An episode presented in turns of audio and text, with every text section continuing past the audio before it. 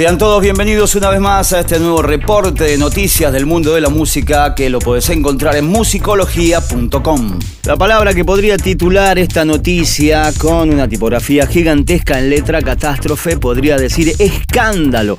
¿Por qué? Porque Metallica y Live Nation están acusados de revender entradas. Eh, días atrás, en una conversación con Billboard, el presidente de la compañía de producción de eventos, junto a algunos socios, en este caso asociados previamente a la banda, aparentemente dijeron que había un diálogo de reservar entraditas para un sistema de reventa, lo cual estamos hablando de un hecho totalmente ilegal.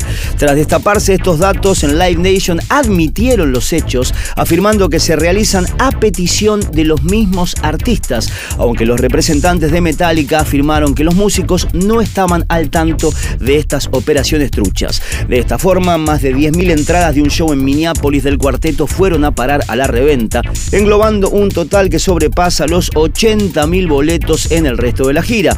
Al parecer, esta práctica se realizó durante los años 2016 y 2017, terminando, según la compañía, gracias a herramientas como la fijación dinámica de precios, los asientos de platino y los paquetes VIP, que han demostrado ser más efectivos en la recuperación del valor perdido anteriormente en un mercado secundario. Hasta el momento, nadie de la banda levantó el guante, pero se espera que sus abogados se sobre el tema en los próximos días. Si querés enterarte más de estas y otras noticias, te invitamos a que te metas en el sitio musicología.com y que nos sigas en nuestras redes sociales, en Instagram y en Twitter.